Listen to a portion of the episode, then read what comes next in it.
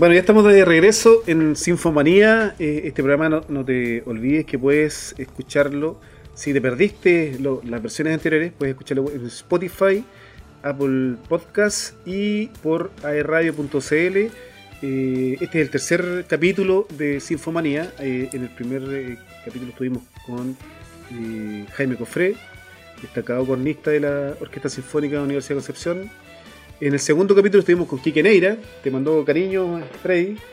Y eh, hoy día, bueno, con un, con un grande eh, de Concepción, Freddy Varela, eh, donde hemos tenido una, una, gran conversación, conociendo detalle de, cómo ha sido su, su vida profesional en la música, cómo llegó a ser concertino. Y, bueno, nos queda todavía un buen rato para seguir conversando con Freddy. qué bonita es toda esa esa producción que hicimos de Piazzolla, Freddy. Eh, bueno, sí. contarle a los amigos que fue, fue una idea tuya. Eh, eh, tú propusiste varios, varios de, las obras que se hicieron allí y también invitaste a varios colegas tuyos de, orquesta. Sí, inclusive unos bailarines, una bailarina. Claro. y fue muy lindo, la verdad que, que dedicarle un homenaje a Piazzolla más que merecido por más que, como tú dijiste, haya sido un poco criticado por los fundamentalistas del tango, mm, Piazzolla pasó ya a ser un compositor contemporáneo más que de tango. Universal, claro. Ya no le pertenece solamente a Argentina. Sí, ya es mundial. Eh. Sí. Bueno, yo quería decir que con respecto al fútbol hoy día se cumplieron, celebraron acá el gol de el gol del el, gol más importante que se ha hecho eh, a las 4 y 6 minutos de la tarde. Todo se paró Argentina para celebrar el gol de Maradona en, México 86 contra los ingleses, pero el, segundo gol, no el de la mano. ah, ya, ya. Claro, el que, mejor, que es catalogado como el mejor gol que se ha hecho en un mundial. Así que estaban todos todo el mundo llorando. Oye, increíble cómo, se vive eso. Eh, Argentina es, muy bueno para, eh, eh, ¿cómo se dice? Para darle el lugar que se merecen sus, ídolos, ¿verdad? Sí, la verdad que sí. Y tienen harto, ¿ah? Tuvo todo el día de homenaje. Sí. y tienen harto que celebrar porque hay hartos grandes ahí. Pues. Sí, no, además que era muy, muy increíble los videos, hicieron un, un canal de televisión público, que hay una escena en que se ve a Maradona cuando arranca a meter el gol y atrás se ve a Batista, que era otro ah, jugador. Y que tiene una barba y se ve corriendo atrás. Entonces la propaganda dice, y ahí va Dios corriendo y Jesús. Jesús atrás tu hijo Jesús lo iba protegiendo, una cosa así, nada. O sea que sí, Sí, y, como que de repente decían en entrevistas, tipo, ¿qué hacía usted desde un tipo simple como nosotros hasta los estuvieron al lado, hasta el árbitro, donde él metió el gol? Y yo, y había un gordo que le dice, sí, me acuerdo que estaba en la casa de mi mamá y que metió el gol y, los ravioles volaban por el aire, no sé, Que a mí me, gusta eso que tiene sí. color. Oye, si, si, tuviéramos un, poquito, un, 2% de esa personalidad, ¿ah? Sí, los chilenos.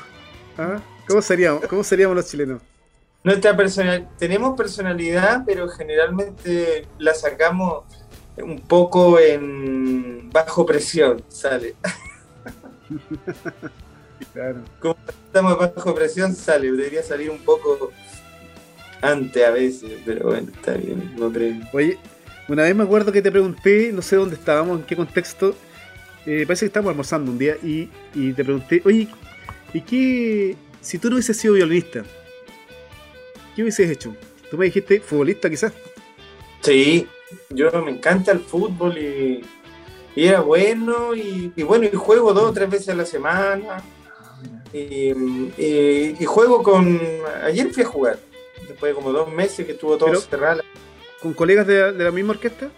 Colegas y me empiezan a invitar y de repente estoy en liga con cabros de como 20 años. Entonces, igual es medio patético y gracioso que cada vez me empiezo a transformar cuando yo jugaba con mis tíos que ahora son tienen 60, 70 años y de repente dejaron de jugar y éramos todos de 20 y jugaba con mi tío de 45 años. Entonces yo estoy en esa etapa, como que... ¿En los viejos crack? Es más viejo de la cancha.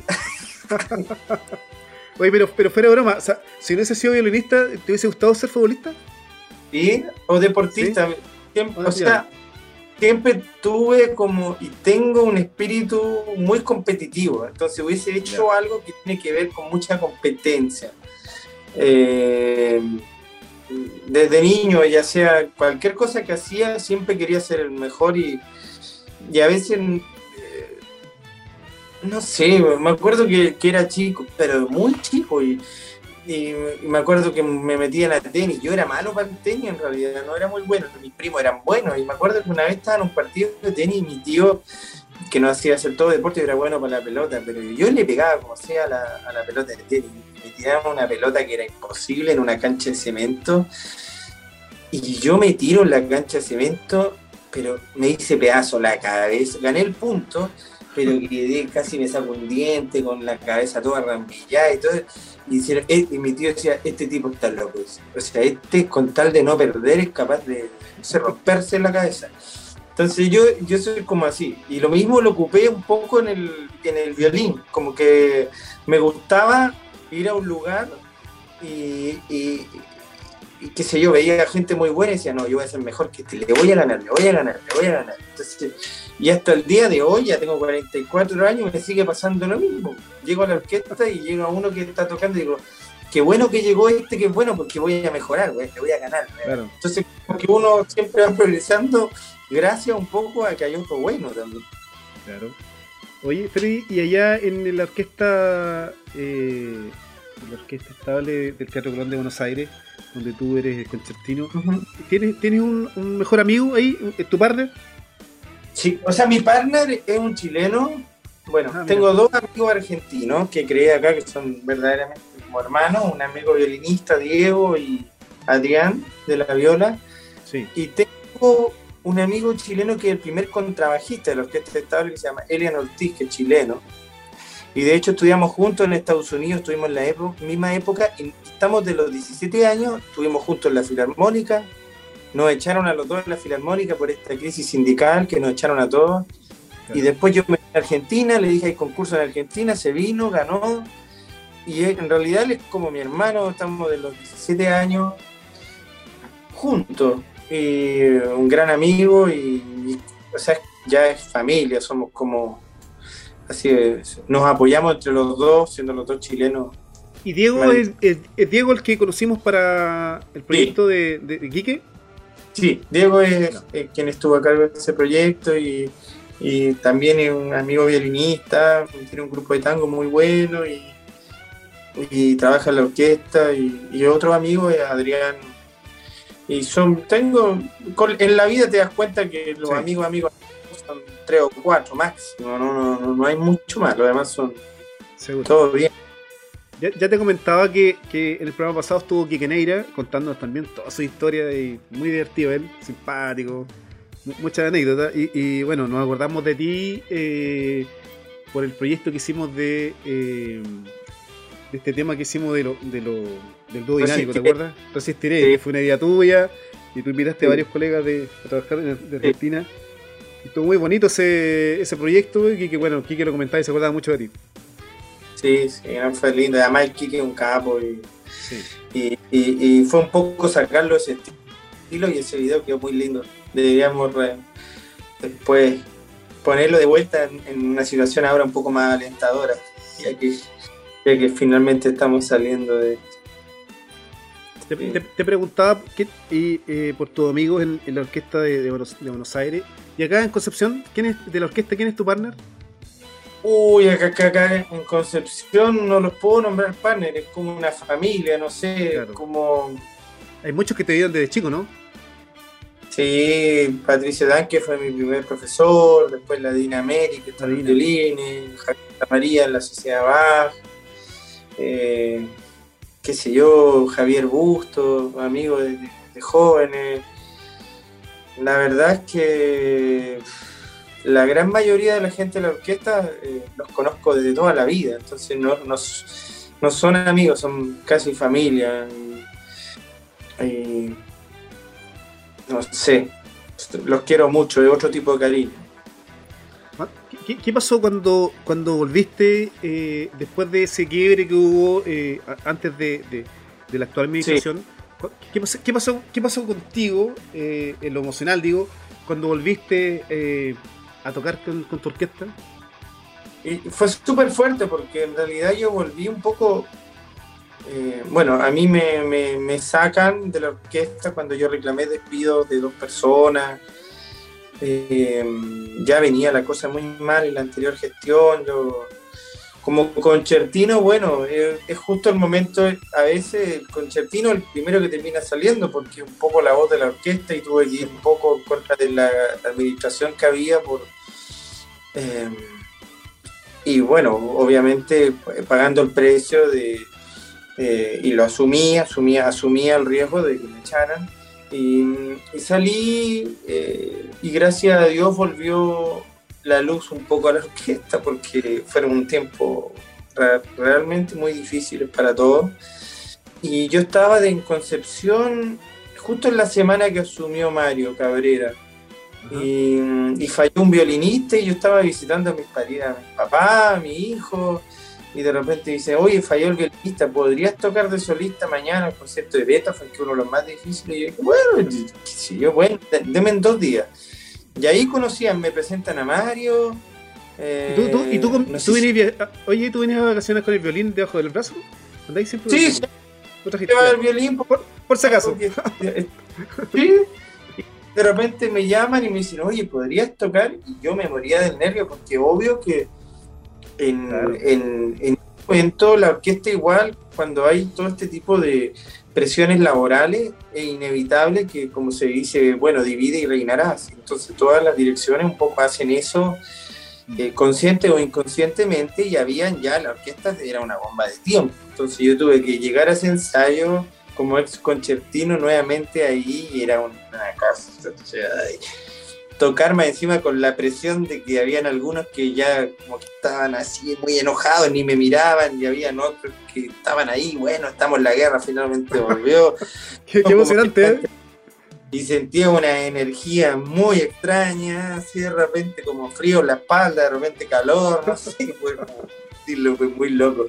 Y, y bueno, por suerte yo dije, bueno, voy a pensar en la música nomás acá y todo, y al, poco tiempo fue un buen concierto y después me contactó la actual gestión de la dirección del teatro y, mi idea un poco como concertino es más allá de las diferencias, tratar de unirnos como grupo, porque como te decía anteriormente, una figura un poco política, yo no puedo ser un concertino que pertenezca a un bando contra otro bando, no, no, no funciona sería hacer todo lo contrario de lo que dicta, un poco la, la, mi labor como, como músico. Y, quizás también eh, la esencia de la música. Claro, y creo que justamente lo que hablábamos antes, este mismo viaje, que por suerte fue apenas llegó la gestión a México, donde yo empecé a ver que colegas que no se hablaban, se hablaban, eh, yo trataba de acercarme a los colegas con los cuales estuve muy peleado, o sea, yo estuve en un momento peleado por cosas que sucedían con colegas, ni me hablaba casi a los combos, poco menos, en momentos muy serios, y después acercarse y decir, bueno, ya vamos a mirar al futuro, esto ya pasó. Eh, todos los días hacía la práctica de ir a sentarme en cada mesa con cada colega, decir, bueno, ya está, vamos a mirar para adelante, y creo que en poco tiempo se ha sanado bastante la orquesta. Eh, pero también cabe señalar que la, actual eh, dirección con ustedes, con, contigo, con Rodrigo y Mario ha sido bien muy importante de, no sé, de, escuchar un poco a los músicos, de, encontrar un equilibrio. Y eso no es, eh, no, no es muy, muy fácil, es bastante difícil a veces la orquesta estaba fracturada y ahora hemos vuelto a ser una orquesta y en pandemia nos hemos unido más. Hemos hecho muchos trabajos muy importantes por las redes sociales, que aunque volvamos a, tocar presencialmente, seguramente se van a seguir haciendo. Hemos descubierto nuevos nichos donde poder llegar y, estamos todos remando en el barco para el mismo lado y eso es lo importante. Hay, mucho, hay muchos músicos que, que son, bueno, de Santiago y, de otra orquesta que eh, mencionan lo que tú dices, que esta orquesta, la, orquesta Universidad de Concepción, ha sido una de las orquestas que más ha trabajado en pandemia, que, más ha, publicado obras eh, incesantemente, no ha parado los brazos, ha hecho conciertos con 20 de tickets y cada viernes está proponiendo una obra nueva. No, y, no, y, aparte de eso, por ejemplo, yo veía el otro día que varias orquestas de Santiago que tienen presupuesto, eh, a nosotros tenemos que son 100% más que el nuestro, porque lamentablemente en nuestro país el centralismo es algo que espero que, los nuevos gobernantes, ya sean comunistas, no comunistas, socialistas, lo que sea, hablen un poco de descentralizar el país, porque si no, mejor podríamos ser una, una ciudad independiente de Chile para poder tener nuestros propios recursos, porque es ridículo que a nuestra orquesta le den 260 millones de pesos y que a la orquesta de Santiago le den 3 mil millones de pesos.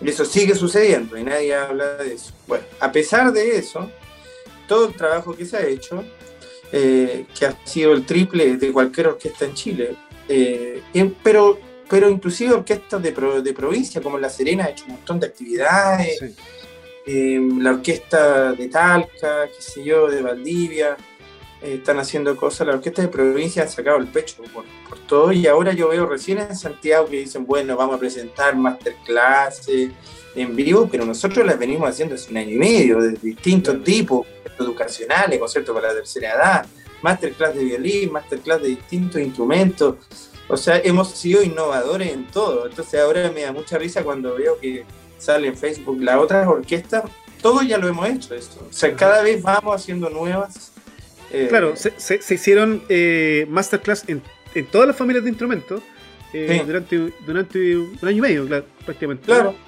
Y la Orquesta Filarmónica de Santiago veía el otro día y me daba un poco de risa diciendo, no, por la promoción, la orquesta de cámara. Y todo eso ya lo hicimos nosotros. O sea, hemos sido los, protagonistas en ese sentido, los impulsores de todo eso, de, toda esta idea, una orquesta de, provincia, con, como te vuelvo a decir, con un presupuesto ínfimo para la, trayectoria y los años y la fundación de nuestra orquesta, que debería tener el presupuesto eh, igual que las orquestas de Santiago, que es algo que a mí me da mucha rabia. No, puedo creer que, que haya esa injusticia ¿no? con los presupuestos. Pero bueno. Oye, Freddy, una de, de las, eh, a mi juicio, una de, de las actividades bonitas y de las más importantes que realiza eh, la Corporación Cultural de la Universidad de Concepción es este concurso que se realiza cada año, que son los jóvenes talentos, donde, donde, bueno, eh, desde un tiempo a esta parte se ha venido eh, destacando una familia de instrumentos.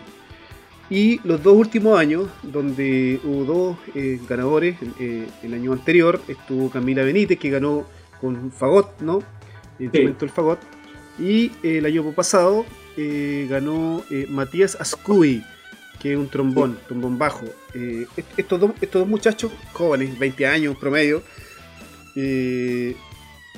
bueno, primero tienen la, tremenda oportunidad de tocar junto a la Orquesta Sinfónica, un concierto. Que toca con ustedes, son, durante un programa son, son parte de la orquesta, ¿verdad? Y un segundo premio, que es también, yo creo que es importante, a lo mejor tú me puedes, me puedes corregir, pero para un chico de 20 años eh, que tiene la posibilidad de irse a Europa, ¿verdad? Eh, a una gira, a tocar en un festival, en, un programa eh, en Italia, ¿cierto? Cuna de la música clásica. qué tremendo, incentivo de ser para uno de estos chicos que, hoy día está saliendo ganador de, este concurso que, impulsa a Corcudec. Sí, era un poco como te decía, yo cuando era chico el, el concurso de jóvenes talentos y la orquesta era como una pequeña familia donde, qué sé yo, todos ganábamos el concurso y el concurso final éramos, no sé, 16 tipos tocando un movimiento, un concierto, que era lindo, un evento familiar en la Casa de la Arte. No había un premio específico, ni primero, ni segundo, ni tercero, era... que hoy en día se haya transformado en un concurso que de todo Chile vienen y, la final es con la orquesta y hay todo un suspenso y te tocan los tres finalistas y se reúne el jurado y, no sé, y se da a conocer y debe ser el único concurso aparte de Luis Sigal, que es un concurso internacional que se hace en Viña del Mar, eh, tan importante, es el segundo concurso más importante a nivel nacional. Eh, que estos chicos hayan ganado y que más encima exista esta posibilidad con este convenio con Génova de llevarlo, me imagino que para ellos debe ser algo muy importante, o sea, fundamental para su desarrollo artístico. O sea, imagínate que como está el mundo hoy en día, capaz que hacen algún contacto en Europa, después se pueden ir, lo escuchan. Eh, no, bueno, sé. Tú, tú, también tienes una, una, gran responsabilidad en aquello porque te toca acompañarlo. O sea, a, ti te va a tocar ser eh, eh, acompañante de ellos en, un, en, un, en, un, programa en Génova, Italia, gracias a este convenio que desarrolló eh, Corcudec eh, con el municipio de Génova y que posiblemente, y que si, si todo anda bien con, con, todas las restricciones que tiene la pandemia, ¿verdad? Puede que se viaje a fines de julio de, del presente año. ¿Cómo, cómo, cómo ves tú esta, esta, este viaje? Bueno, yo lo veo primero que todo, eh, me parece que, como tú dijiste antes, Italia es la cuna del arte en el mundo.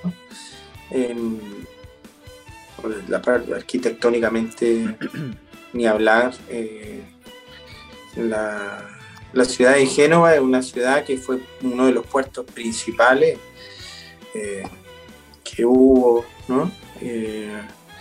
tiene una cantidad de palacios y de, que eran del Duque no sé cuánto, la plaza que es de Garibaldi, está la casa que fue de...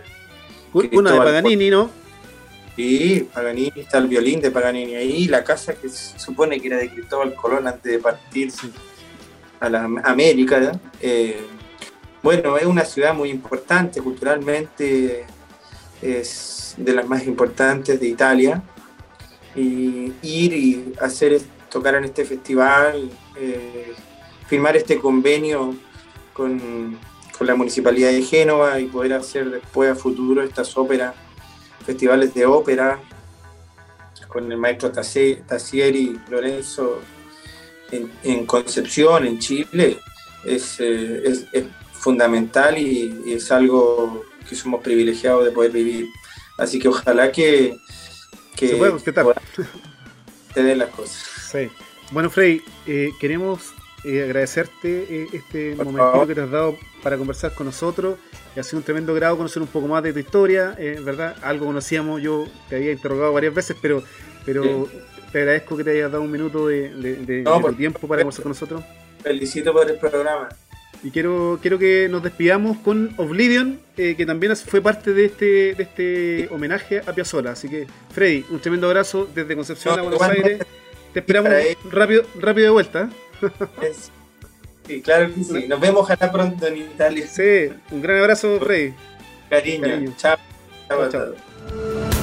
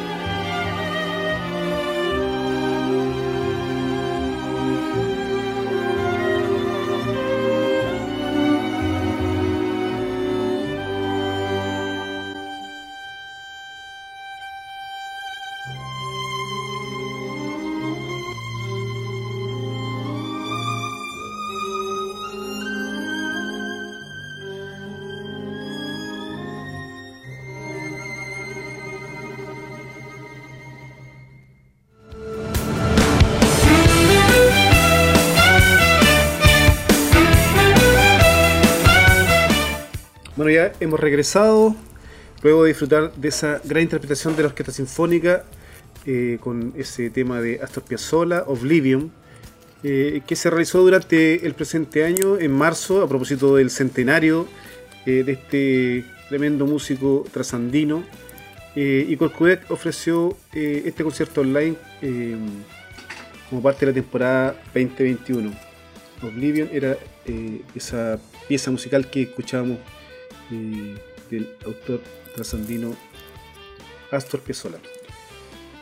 Bueno, cada semana te iremos contando la parrilla de eventos de Corcuec. Conoceremos en detalle el trabajo que está realizando la Orquesta Sinfónica y el coro.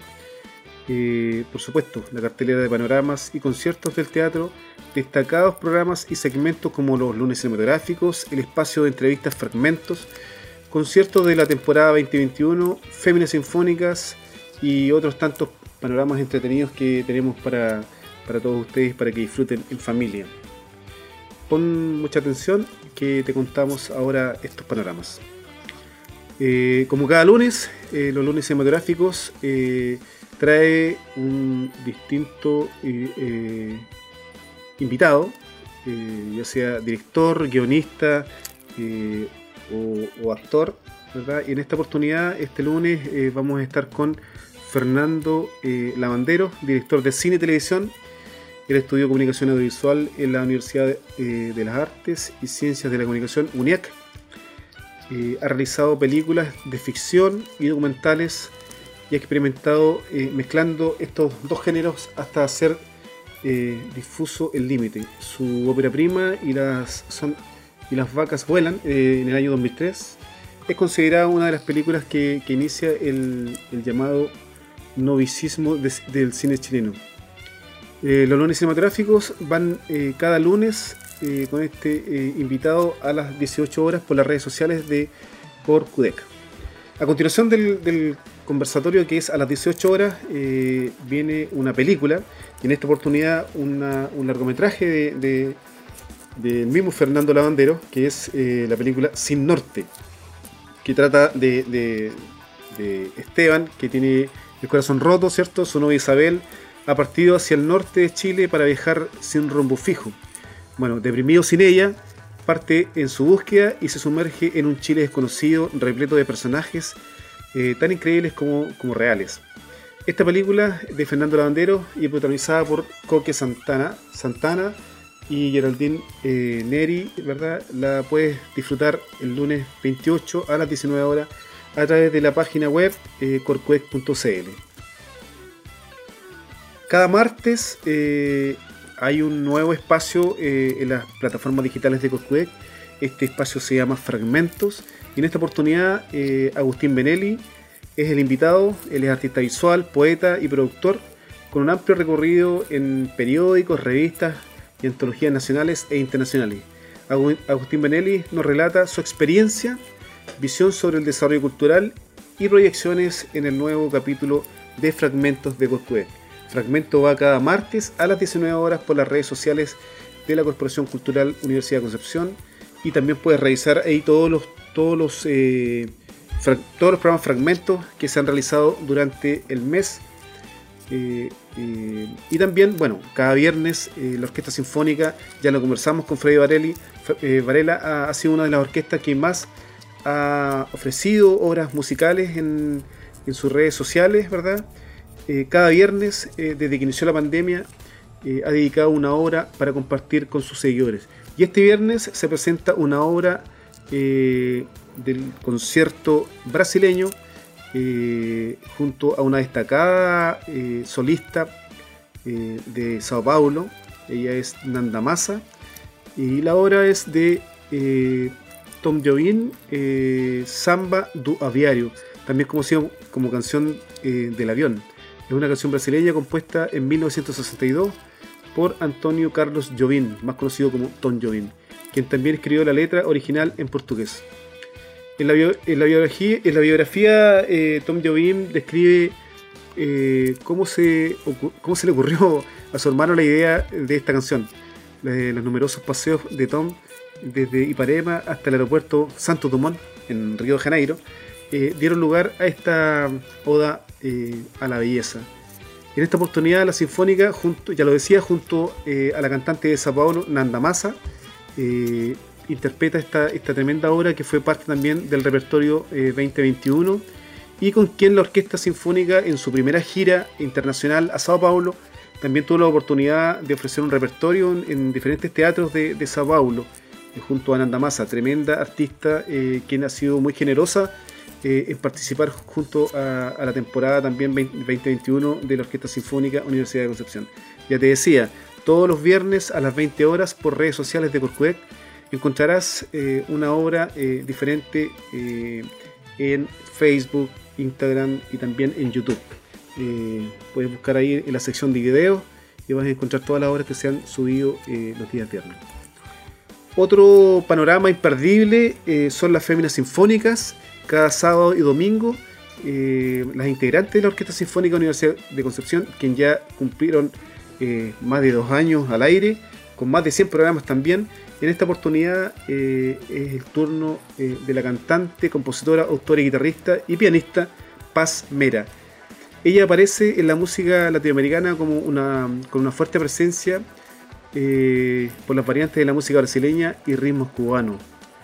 Su figura representa una suerte de continuidad del trabajo que realizaron las primeras mujeres que fusionaron la raíz eh, con influencias modernas desde la década de los 90.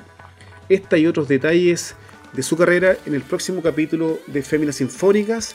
Ya lo decía, cada sábado a las 15 horas en Radio Universidad de Concepción y las plataformas digitales eh, de Corcodec. Una vez al mes también eh, se reactiva el ciclo de Pop and Rock. Eh, este programa es un, clásico del Teatro Universidad de Concepción. Cuando no estaba la pandemia se desarrollaba ahí con diferentes bandas invitadas en, en el escenario del Teatro Universidad de Concepción. Grandes invitados, grandes solistas que dieron lugar eh, a diferentes conciertos. En esta oportunidad, se está realizando eh, en plataformas digitales eh, y es la oportunidad del músico solista Pablo Álvarez, destacado por haber sido vocalista de la banda penquista Niño Cohete. Desde el 2010 comienza su carrera definitiva como solista, ¿verdad? Y también él es creador de piezas tan importantes como Tú en las montañas y yo en el mar, eh, primer single del disco eh, Ancestros de, eh, del álbum Arranquemos del Invierno.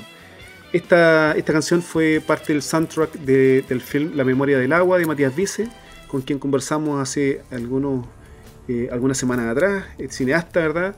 Y no, no, nos contaba él de que un amigo muy querido de Concepción, Pablo Álvarez, había puesto una de sus canciones para esta película que es protagonizada eh, por grandes eh, actores chilenos como Benjamín Vicuña, entre otros, eh, La memoria del agua. Si no la han visto, también la pueden encontrar ahí en corcuec.cl, una película de Matías Vice. Pop and Rock va el 8 de julio a las 20 horas por redes sociales de Bueno, llegó la hora de saludar a nuestro auspiciador, que se encarga de hacernos la vida más fácil Pedido ya la aplicación eh, de delivery más importante de Chile. Eh, ya no es necesario salir de, tu casa para tener todo lo que quieras, em, restaurantes, supermercados, botillerías, farmacias y mucho más. Descarga la app desde Play Store y App Store. Pedidos ya, felicidad al instante. Y eh, llegamos a la etapa final de este programa, con quien hemos conversado con un tremendo invitado, como es Fede Varela, ¿verdad? Y queremos también invitar eh, a que conozcan quién va a ser nuestro próximo invitado de la, siguiente semana. Eh, vamos a estar allí con un tremendo, tremendo invitado. Eh, él es un, cantante, tenor, solista de acá, de la región, penquista, ¿verdad? Él es Leonardo Navarro, un tremendo amigo también de, de la Corporación Cultural Universidad de Concepción ha participado en innumerables eh, actividades junto al coro de la, eh, de la, Universidad de Concepción y la reciente ópera realizada en el 2019. El Leonardo Navarro está triunfando en los grandes escenarios de Europa. Él está radicado en Viena, Austria. Bueno, y con él conversaremos su trayectoria y qué ha significado eh, para él esta tremenda vida que, ha despegado también en, estos escenarios de Europa. vamos también a, dar fin al programa, nos iremos con un, regalito de, una de las producciones más importantes que ha realizado durante el 2020 la Orquesta Sinfónica Universidad de Concepción ha sido un, eh, concierto online con venta de tickets. Este fue Game of Thrones Sinfónico. Eh, vamos a ofrecer eh, uno de los temas de, aquella banda sonora, de aquella serie, serie que ha sido una de las series más vistas en la historia de la serie. Así que vamos con, esta, con esta obra de, de, Game of Thrones Sinfónico y que disfruten y será hasta la próxima semana en un nuevo capítulo de Sinfomanía. Que estén muy bien.